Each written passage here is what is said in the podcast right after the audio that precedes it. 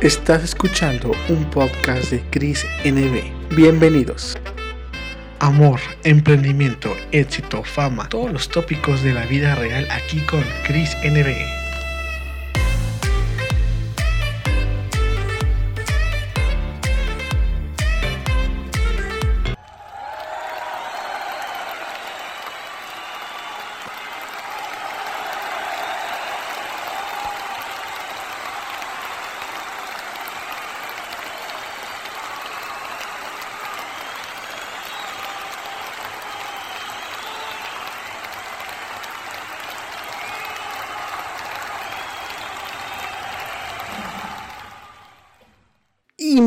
Buenas tardes tengan amigos y amigas, buenos días, buenas noches, no importa la hora que escuchen este podcast. Bienvenidos al noveno capítulo y seguimos con la tendencia de actores. La vez pasada tuvimos a Andrés de la Mora y esta vez tenemos a Alan Pontes. ¿Quién es Alan Pontes? Es un actorazo de primera que hace lo imposible y lo posible para triunfar en Estados Unidos. Y es que este capítulo se llama Un argentino triunfando en Nueva York. ¿Quién es Alan Pontes? Bueno chicos, Alan Adriel Pontes nació en Buenos Aires, Argentina. Es el mayor de tres hermanos nacidos del presentador de radio Adrián Pontes y la estilista Natalia Guillén. Sus padres son de ascendencia portuguesa e italiana. Desde temprana edad, Alan desarrolló un amor por las artes en su familia, sobre todo en lo musical, donde su padre tocaba el saxofón y su madre tocaba la guitarra. A la edad de 10 años, la familia de Alan se muda de Argentina a los Estados Unidos debido a la participación de su padre en la industria del entretenimiento de la radio. El éxito de su padre llevó a la familia a mudarse a Texas y a Georgia antes de establecerse en Miami. En el 2014, Alan fue descubierto por un agente comercial del sur de Florida y comenzó a salir en audiciones. Habiendo reservado su primer trabajo comercial dentro de las primeras dos semanas de haber sido firmado, comenzó a desarrollar un interés más profundo en seguir actuando como carrera. Después de dos años de éxito continuo con trabajos de modelaje y comerciales en Miami, Alan decidió mudarse a Nueva York para hacer la transición a TV y cine, mientras tomaba clases en Stella Adler Studio con el objetivo de perfeccionar su técnica de actuación y desarrollar aún más su conjunto de habilidades. Bueno, y este chico es una maravilla porque ha logrado cosas impresionantes a su corta edad. También ha participado en series importantes como The Inspectors de CBS y en el último film de navideño de Last Burn Christmas, donde su participación fue icónica y sobre todo en comerciales, modelaje, le ha hecho de todo y creo que le va a seguir toda la vida porque es su pasión y se lo merece porque tiene talento. Le sobra tiempo todavía por ser joven para hacer lo que quiere y lo que más le gusta. Y bueno, ya nos acompaña aquí con nosotros Alan Pontes y vamos a una bienvenida.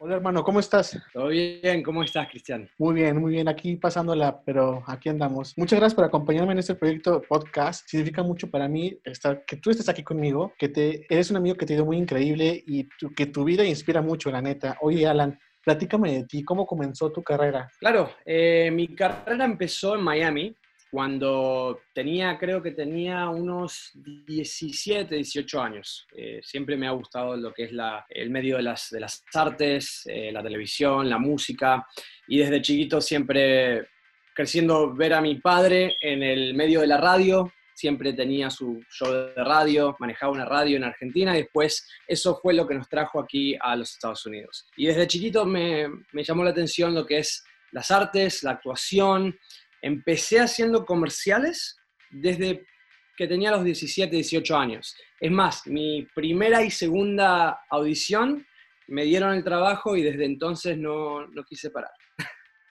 Es increíble, neta, es qué groso de parte, porque la verdad no es tan, o sea, no es tan fácil como parece, porque, o sea, tuviste que mudarte de tu país a otro país totalmente nuevo. ¿Qué tanto te costó desprenderte de tu ambiente, tu estilo de vida, tus amigos y, sobre todo la familia que dejaste allá en Argentina. Fue un cambio bastante drástico porque obviamente cada diferente país tiene su cultura, la gente es diferente, uno viene con, con la idea de bueno, estoy dejando lo que, lo que yo conozco, mis amigos, mis familiares detrás, para empezar desde cero y empezar de nuevo, pero obviamente empezar con más oportunidades. Y así fue. Así fue, poco a poco uno va aprendiendo el idioma, uno se va estableciendo en lo que es el medio de las artes. Eh, fue bastante difícil, no fue tan fácil como la gente piensa. Toma un montón de trabajo, mucha paciencia y obviamente mucha perseverancia. Bueno, y hablando de esto que no es tan fácil, ¿cómo fueron tus primeros proyectos? ¿Qué experiencia tuviste? ¿Buena o mala? O dime cómo, cómo comenzaste La verdad, eh, gracias a Dios tuve gente que más o menos sabía lo que tenía que hacer, me han dado eh, pasos a seguir y eso creo que me ha guardado y ahorrado bastante tiempo, ¿no? Entonces, mis primeros proyectos fueron eh, cortometrajes de las escuelas de estudiantes. O sea, acá hay una escuela que se llama Universidad de Miami, o UM, como se conoce, que los estudiantes de film, los estudiantes de, cine, tienen proyectos que, entregar. Y entonces hacen sus proyectos que son, usualmente son cortometrajes de drama, de acción, de, comedia. Entonces yo empecé haciendo eso para más o menos tener la idea de cómo es que se trabaja en el set, ¿no? Y así poco a poco empecé haciendo así. Em, eh, uno de mis primeros proyectos fue, la verdad, la, mejor experiencia que tuve hasta ahora porque para mí era todo nuevo y era todo como que otro nuevo mundo, un mundo que yo no conocía, pero que sabía que quería ser parte de. Entonces, fue una experiencia muy, muy conmovedora, fue una experiencia muy eh, especial, diría, más que nada. Y oye, ¿estos cortometrajes y estos son públicos? ¿La gente puede verlos o son nada más de proyecto interno? Usualmente cuando haces cortometrajes para los estudiantes de, alguna universidad, muchos de esos no salen eh, a la luz, ¿no? Porque son proyectos que tienen que entregar, algunos sí, otros no. Eh, estoy seguro que si buscan bien pueden encontrar uno que otro. Qué bueno, hermano. Oye, ¿y tuviste algunos obstáculos para llegar a donde estás? Porque ha sido largo tu proceso, pero la verdad ha sido muy fructuoso. Y la verdad, pues déjame felicitarte porque he visto también que los comerciales o algunos algunos, ¿cómo se llama? Trailers que compartes, de, por ejemplo, de televisión y eso, se logran muy bien y la verdad, pues tienes el porte, ¿no? Tienes el porte para esto, así que no se diga más. muchas gracias. Eh, sí, los obstáculos siempre están, ¿no? Cuando uno quiere seguir lo que ama y, lo que quiere hacer, eh, los obstáculos siempre van a ser parte del, del, crecimiento y del camino. Varios obstáculos, te menciono un par. Eh, primero que nada, obviamente, el empezar siendo alguien que no es conocido, alguien que no tiene, empezó de cero sin tener experiencia previa, es difícil, porque para que la gente te tome en serio, obviamente tú estás audicionando para cosas que por ahí otra gente que audiciona ya tiene créditos en su resumen, ¿no? Entonces, primero es eso. Segundo es encontrar un agente, encontrar un equipo que te maneje, que te ayude a tener acceso a todas esas audiciones. Y el tercer obstáculo es estar cómodo con lo que uno hace y lo que uno sabe hacer y estar tan cómodo que puedes entrar a una audición y creer que vas a estar calmado, que, que vas, no te vas a olvidar una línea, que no importa lo que la gente piensa, que tú estás ahí para hacer lo que tú haces y mostrarle a la gente lo que tienes que ofrecer. Entonces, el obstáculo fue el crecimiento y el proceso de ser una persona o un actor que no tiene experiencia y tampoco tiene una, un equipo de, de agentes o managers a poder conseguir manager, poder conseguir agentes, poder eh, aprender las técnicas de actuación que por ahí a uno le queda bien, a otro no le queda y le gusta la otra técnica. Es todo un proceso de crecimiento. Ese fue el obstáculo más grande. Qué sorprendente, la verdad, porque, bueno, también tenemos que recordar que el apoyo de tu papá ha sido también muy importante en tu carrera y sobre todo también el de tu mamá, ¿verdad? Pero en este, en este aspecto, bueno, tú ya estás en Nueva York, digamos que ya estás haciendo tu vida propia porque en ciencia ya no estás con ellos. Y bueno, de ser un chico aquí bien cachas, bien guapo, todo codiciado, decidiste ya casarte, ¿no? Sí, sí, sí, la verdad que fue un, algo que en realidad fue inesperado, ¿no? No, no se planeó, en realidad no tuvimos ni boda formal, hicimos, de un día al otro decidimos casarnos y mm, casi no decirle a nadie y ir a la corte, casarnos y ya. O sea, todo el mundo como que cuando, cuando se dieron cuenta que estábamos casados y se enteraron, wow, dude, qué, qué lindo. O sea, a mí me encantaría que sea así mi, mi historia, que, que no, no hace falta hacer la boda para nadie, sino es algo que entre nosotros decidimos hacer y no involucramos a casi nadie y lo hicimos porque lo queríamos hacer porque estábamos enamorados. Entonces, para mí fue algo que fue inesperado, pero fue algo que la verdad me ha marcado la vida bastante hasta el día de hoy. Sin dudarlo, sin dudarlo, porque la verdad, o sea, por el porte que eres, se ve que tienes una fila de chicas atrás. Y la verdad, dime, ¿cómo fue que conectaste, si no me equivoco, tu esposa se llama Morgan? Sí. Entonces, ¿cómo fue que conectaste con ella? ¿Cómo, ¿Por qué la elegiste a ella? O sea, por una razón alguien se casa para compartir su vida para siempre, ¿no? ¿Qué fue lo que, que Morgan te dio en ese momento para decidir, contigo comparto toda mi vida? Y bueno, cuando uno conoce a alguien y, se enamora, hay veces que no, ni, siquiera sabe por qué la persona se conecta tan bien, ¿no? Hay, dice, tiene algo, la persona tiene algo, no sé, no sé lo que es, pero tiene algo que, me inspira, que conecta conmigo. Entonces, para mí, Morgan fue alguien que vino a mi vida en un momento en la que yo, uno, no esperaba. Segundo, me sorprendió porque de la forma que nos conectamos, de la forma de ser de ella, em, de la forma que yo me di cuenta que yo era cuando estaba con ella, ¿no? Eh, la verdad que me inspiró a ser mejor persona en sí. Para decirlo así en corto, me inspiró a ser mejor persona, sacó partes de mí que yo no sabía que tenía. Entonces cuando me di cuenta que eso era lo que estaba pasando, dije, no, acá no la puedo dejar ir. ¿Y tus papás qué te dijeron? O sea, ¿cómo les llegó la noticia? Todos, todos estaban sorprendidos, pero todos estaban felices. Porque dicen, ¿sabes qué? El casamiento en realidad es para ustedes dos, nadie más. Y si están felices, estamos felices. Gracias a Dios entendieron, ¿viste? Porque hay gente que, que nada, que son un poquito egoístas, que, ay, pero la boda, yo quería ir a la boda, quería ir a hacer esto, esto, lo otro. Y en realidad no, no fue, ese no fue el, caso. Así que tuvimos suerte. Ahorita son una pareja muy joven, ¿verdad? Y yo creo que tienen proyectos, pero dime, en un futuro, ¿qué tan cercano, lejano piensas armar tu familia? Ya ser papá, tener hijos. ¿Lo has pensado? Ser papá, claro, obviamente. Ser papá es algo que siempre he pensado em, y considerado, obviamente. Yo creo que en este momento los dos hemos hablado y hemos llegado a un acuerdo que este momento em, es para trabajar en nuestros sueños, tratar de alcanzar nuestras metas y apoyarnos el uno a los otros, ¿no? Entonces, em, para mí, tener hijos creo que mínimo unos cinco años todavía falta. no, pues eres joven, la verdad, pues disfruta también, ¿no? Disfruten su, juventud porque ah, ser papá es una responsabilidad, entonces yo creo que tú todavía tienes mucho potencial y que destacar, sobre todo en los medios que te mueves, porque la verdad me da mucha atención, sobre todo tu evolución, ¿no? Porque, o sea, el chico modelo, el chico actor, neta, es increíble cómo has logrado esto. Si se puede llamar este capítulo es un argentino triunfando en Nueva York. me encanta, me encanta. Perfecto. Bueno, eh, dime, o sea, este cambio de cultura, ahorita que lo ves más porque ya estás casado, ¿cómo, cómo fue adaptarte a esta nueva cultura? Porque no es lo mismo las, las costumbres en Argentina que en Estados Unidos, todo cambia, ¿no? Pero ¿cómo le haces para tener ese punto medio? Sobre todo ahorita que ya estás casado, que tu esposa pues es de otra cultura, entonces, ¿cómo haces para mediar esos puntos?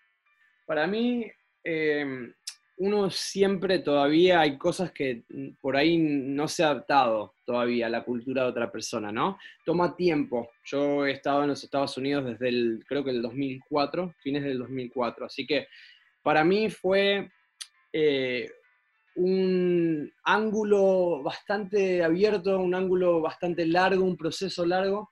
Em, obviamente uno en familia, cuando estamos en la casa de mis padres, tratamos de mantener parte de nuestra cultura, de parte de quién somos, ¿no?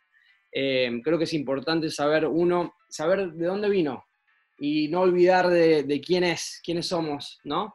Pero también adaptarse a la nueva oportunidad, a la nueva vida.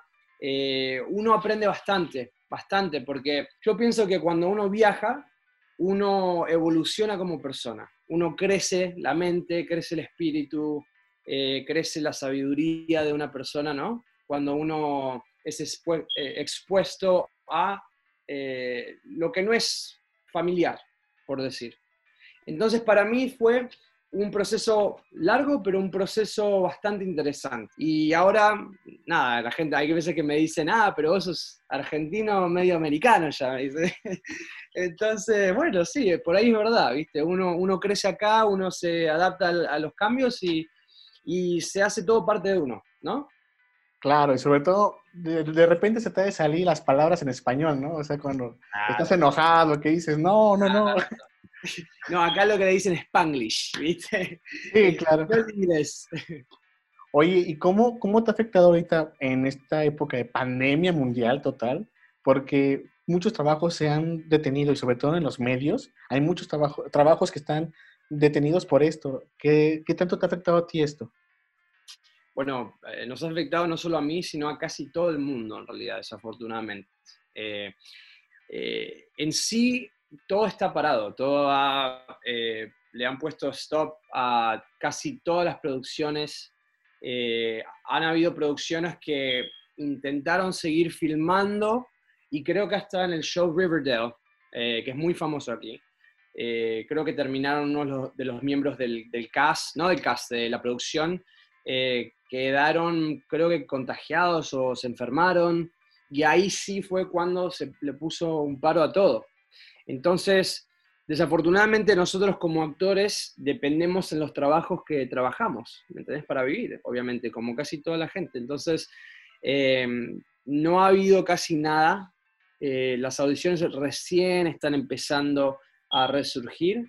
Y bueno, esperemos que todo pronto vuelva a la normalidad. Eh, no creo que va a ser la misma normalidad, pero creo que va a ser una, una parte evolucionada de lo que le llamaremos normal, ¿no?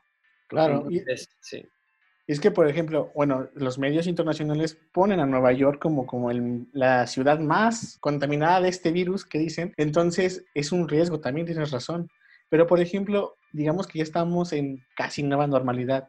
¿Cómo ha sido tu proceso? Porque tú vas al gimnasio, tú sales, ¿Cómo, cómo, cómo, es, ¿Cómo adaptas este estilo de vida? ¿Qué, ¿Cuál es tu rutina ahorita que haces diario? Bueno, más que nada eh, fue difícil porque uno está, en el momento en realidad estoy en Florida ahora. Eh, volveré a New York en una semana y media, eh, pero estar afuera de casa en sí es, te cambia todo lo que es tu, rutina, ¿no? Entonces, primero que nada, fue difícil mantener la rutina de ir al gimnasio, de comer saludable, cuando uno no está en casa. Eh, segundo, es más difícil cuando los gimnasios no están abiertos. Y ahora recién aparecen gimnasios uno que otro que están abriendo, eh, por ahí con menos horas, pero sí, sí están eh, abiertos para el público. Entonces, bueno, recién empiezo a ir al gimnasio de nuevo, eh, estoy tratando de comer bien, estoy tratando de no engordar mucho. Porque ah, vamos, dale, si tú eres el modelo. uno siempre se, se, pone cómodo, especialmente en la casa de mamá, ¿no? Eh, la comida de, mamá y, bueno, eh, la comida de la familia siempre es la más rica, yo pienso. Entonces, tengo que encontrar una, un balance entre lo que es estar cómodo y disfrutar, pero también cuidar de mi cuerpo, porque obviamente la figura de, uno, de un actor es, el negocio de uno. claro, sí. Entonces, eh, sí, la rutina en sí es levantarme, no, no desayuno usualmente, tomo un café para despertarme, voy directo al gimnasio, salgo del gimnasio y recién como. Eh, y después trato de no comer después de las 9 de la noche y es difícil. Sí, es que es difícil, pero bueno, te has adaptado porque la verdad en estos proyectos que tú estás dependes mucho de un actor, su imagen, ¿no? Y hay que cuidarla muy bien y la verdad pues tú ya tienes lo esencial, es nada más que hay que mantenerlo, ahora sí que firme, firme. Por ejemplo, ¿qué proyectos tienes? Bueno, yo sé que está la pandemia todos detenidos, pero en un futuro, cuando esto acabe, ¿a dónde quieres llegar? ¿Qué proyectos quieres tener? Bueno, mi, mis metas, eh, yo creo que mis metas cercanas, no, no, quisiera poner una, fecha, ¿no? Eh, porque puede ser que pasen antes, puede ser que tome un poquito más, eh, pero mis metas en sí es trabajar hasta el día que me muera, todos los días. Y usualmente uno cuando está en el set, si es una película o es un show de televisión, uno puede trabajar hasta 12 horas al día, hasta 15 horas al día, depende eh, el itinerario, ¿no? Eh, mis metas es simple. Antes decía, oh, quiero ser el principal en un show conocido, me gustaría ser un, eh, un papel de villano en, no sé, en, una película grande de cine, pero en sí, al pensarlo, lo único que quiero y lo que más anhelo en la vida es trabajar todos los días haciendo lo que yo quiero hasta que me muera. Entonces, esa es la meta. Es increíble, Alan, me encantó tu filosofía, es de verdad muy buena y se aplica, yo creo que se aplica la verdad, porque en, estos cambios, porque por ejemplo la pandemia, la sociedad, todo va a cambiar, ¿no? Hasta el estilo de los medios van a cambiar últimamente, casi todo se hace ya por online. Entonces, te tienes que adaptar y la, la ventaja tuya es que estás en ese momento de que te puedes adaptar también. Entonces, la tienes muy bien para, o sea, vas muy bien para este triunfo, me agrada, pero bueno, si nos vemos aquí en el, con, tu contexto social, ¿cómo ha sido para ti? Bueno, porque acá en todo el mundo se sabe que lo que pasó, ¿no? La semana pasada en la Casa Blanca, los movimientos de Floyd, que la verdad pues sí están, de verdad, muy fuerte esto que pasó y veo que también tú estás apoyando la causa por tus publicaciones y eso. Dinos, ¿qué, qué es lo que piensas de esto y cómo crees que se puede mejorar?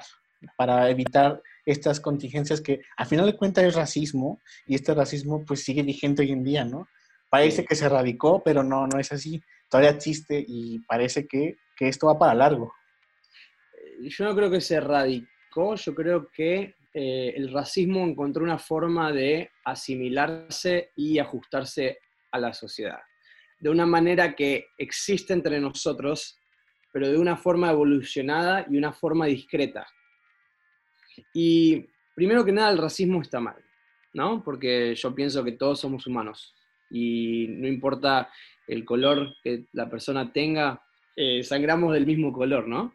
Claro. Y, para mí, la igualdad y la bondad de la gente es muy importante hoy en día, para que la gente entienda que no hay razas diferentes que son superiores a las otras, eh, que la gente de Estados Unidos no es superior a el resto del mundo, o que la gente, como dicen, blanca, eh, no son mejores que nadie más, somos todos humanos. Y creo que si la gente pudiera entender eso, el mundo sería un mundo mejor. Entonces, ¿qué pasa? Apoyo la causa, ¿no?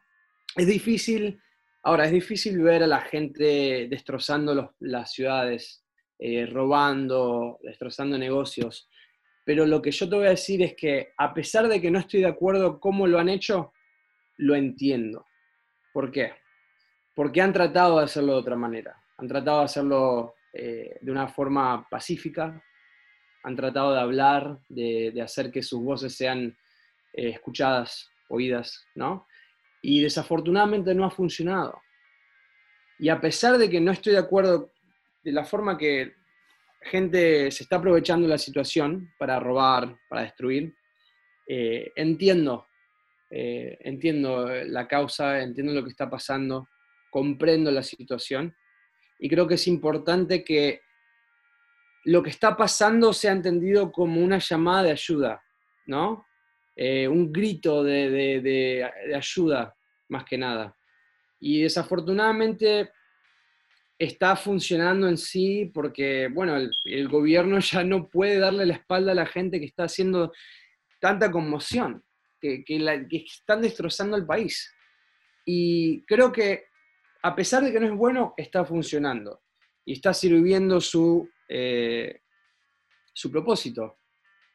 Y bueno, eh, eso, eso es lo, que siento acerca del tema, ¿no? Es, desafortunado, es, es eh, inoportuno para muchos negocios, para muchas compañías, pero ¿sabes qué? Es necesario. Y por ejemplo, Alan, tú cuando llegaste a Estados Unidos, ¿tú sufriste algún tipo de esto, racismo, rechazo, por ser latino o algo así? Bueno, cuando llegamos a los Estados Unidos, llegamos a Texas primero, y estábamos viviendo a cuadras de, la frontera con México. Entonces, eh, la escuela, creo que fue en quinto grado, o cuarto quinto grado, algo así. Eh, la gente era gente que era hispana, usualmente mexicanos, y hablaban inglés o estaban aprendiendo inglés. Entonces, yo era, yo y mi hermano éramos los únicos eh, chicos del exterior, eh, por decir, ¿no? Extranjeros de, otro continente, de otro país que no sea México. No había mucha gente de otros países y desafortunadamente sí, eh, pasamos mucha discriminación por cómo hablábamos, se burlaban, se reían de que, de no sabíamos inglés, o si quería uno hablar inglés, se burlaban de cómo lo decíamos, ¿entendés? Fue difícil, fue difícil, tomó como unos dos, años y medio para más o menos tener el coraje de, tratar de, intentar de hablar, de intentar de aprender sin que nos importe lo que la gente pensaba, ¿no? Y sí, yo creo que eso en sí es una forma de racismo, en sí es una forma de discriminación, 100%. Claro. No, pues la verdad, yo creo que como latinos, pues sí, se, sí lo sufrimos así, pero por ejemplo, eh, en este aspecto tú te has superado, lo, lo, has hecho muy bien y la verdad, pues eso yo siempre creo que está de más, ¿no? O sea, que, que sos, no sé, lo que, importa, lo que importa es que tú eres Alan, eres una persona buena y talentosa y eso basta, ¿para qué saber si dónde eres, cuánto, cuánto dinero tienes? Es como que eso, eso no va, eso no va. Pero bueno, en esa cuestión, pues hay que ser, yo creo que, o sea, en mi punto de opinión de lo que está pasando es que hace falta más humanismo en el mundo porque se ha perdido esa noción, ¿no? Esa noción que mucha gente trabajó hace siglos del humanismo, creo que se ha ido esfumando poco a poco. Pero bueno, es la cuestión, ¿no? Y por ejemplo, Alan, ¿has ido a Argentina a los últimos años? ¿Cuándo fue la última vez que regresaste a Argentina? Sí, Argentina quería ir este año en realidad quería ir este año, este verano, pero con todo lo que está pasando, desafortunadamente no parece que va a pasar. Eh, la última vez que fui, creo que fue, ha pasado bastante tiempo, creo que ha pasado como unos 6, 7 años. Eh, y usualmente la razón ha sido porque últimamente nuestros familiares han venido aquí. Entonces, eh, es más, nosotros íbamos al principio bastante y hasta que le dieron las visas a ellos, empezaron a venir acá y era más conveniente para nosotros en, realidad, ¿no? Y obviamente a, nuestros familiares querían pasar más tiempo acá, disfrutar lo que es eh, la, ciudad de Miami eh, o New York, ¿no? Entonces, creo que en sí fue hace seis años, hace seis años, pero me gustaría ir pronto, la verdad que me gustaría ir, eh, espero a fines de año. Claro. Sobre todo, pues para ver a toda la familia o, recordar viejos tiempos, imagino, ¿no? ¿Qué es lo que más extrañas? La comida, no sé. 100%, 100%. El asado, las, la pizza, ¿no? las empanadas. La milanesa napolitana, ¿no eres fan? La milanesa napolitana, el chimichurri, todo, todo, todo, todo se extraña. No, pues qué cosas, Alan. Y por ejemplo, ya para acabar en esta sesión contigo, este, este camino que has recorrido, es una carrera que todo el mundo sabe, o sea, hasta en las películas se ve que la gente quería triunfar a Nueva York, ¿no? Hay mucha competencia y la verdad la gente no se imagina que a veces cree que lo tiene todo, pero hay que, hay que trabajarlo, ¿no? No basta solamente con la facha así, bien guapo y toda la cosa. Hay que trabajarlo porque la verdad es que hay competencia y más en una ciudad tan grande como Nueva York. ¿Tú qué le, dirías a esas personas que están a, a punto de emprender ese sueño, que son más chicos que nosotros, que quieren buscar algo similar a lo tuyo o cualquier rama de, estos medios artísticos, ¿qué les dirías a esa gente? Bueno, mi primer consejo es saber el por qué lo quieren hacer, ¿no? Porque cuando las cosas se ponen difícil y se van a poner difícil, eh, lo que mantiene a uno en el camino cuando las cosas se ponen bastante difícil con muchos obstáculos es el por qué. ¿Por qué de verdad quieres hacer lo que estás haciendo? ¿no? Para mí el por qué es porque es anhelo, como dije, cada día de mi vida quiero trabajar, no importa si son 15 horas, 20 horas, lo que más me hace feliz es actuación, hacer, eh, estar en el set, crear eh, películas, eh, contar historias, ¿no? Entonces, saber el por qué es lo, lo primero. Mi, segundo, mi segundo punto sería el saber que los obstáculos van a venir. ¿Y qué pasa? Lo mejor que uno puede tener es un círculo de apoyo. ¿ok? Para mí, eh, tengo, puedo decir una o dos personas en mi vida que han sido bastante instrumentales en que yo hoy todavía sigo haciendo lo que hago. ¿Y por qué? porque cuando las cosas se ponen difíciles, es importante tener personas que te dicen, seguí adelante, seguí adelante. Tú tienes lo que, lo que uno necesita para salir adelante y hacer algo grande en este, en este medio. Entonces, no te des por vencido, seguí adelante, yo creo en ti, ¿no? Entonces, he sido afortunado al tener esas personas en mi vida, la verdad, y, y ha sido un factor muy importante, muy importante. Entonces, saber el por qué y tener un sistema de apoyo, que la gente cuando por ahí pensás que no, las cosas no se van a dar, gente que te diga en el oído, no importa, seguí adelante, creo en ti, tú puedes, ¿no? Ese sería mis primeros dos eh, consejos, en realidad. Asombroso, la verdad. Tienes una filosofía que, repito, me encanta. Se ve que, o sea, no solamente es la facha, es también la mente y te lo aplaudo mucho porque la verdad esto significa mucho para mí tenerte aquí conmigo y platicar sobre tu vida porque es una maravilla y por regular eh, que accedas aquí y para, este podcast pues se escucha en México, ¿no? Entonces, imagínate que la gente conozca la experiencia como latino, como persona, que tú estás allá en Estados Unidos, es como una lección de vida muy importante que deberán tomar ejemplo, al menos es en mi punto de vista, ¿no? Pero... Es, un, placer, es un placer, la verdad. Bueno, Alan, entonces, mira, para despedirnos del público, ¿quieres mandar una despedida general? Ya despido. Bueno, un saludo a todos que están escuchando a Cristian y Alan Pontes hacer el podcast. Es un placer estar aquí, poder contar y hablar un poquito de mi experiencia y de, bueno, del camino de actuación por los que ustedes quieren eh, meterse y ser parte de esto también, les recomiendo que escuchen este podcast y gracias por su tiempo. Nos vemos. Bueno chicos, ya lo escucharon, fue una maravillosa entrevista con un actor de calidad, le agradecemos mucho a Alan Pontes, recuerden seguirlo en sus redes sociales, tanto en Twitter e Instagram como Alan Pontes, y nos vemos en la próxima emisión de este podcast de Chris NB en el capítulo número 10 chicos, ya casi se acaba la primera temporada, pero bueno, aquí estamos dándolo con todo, un abrazo y recuerden, no hay tal crisis. Este es un podcast de Cris NB.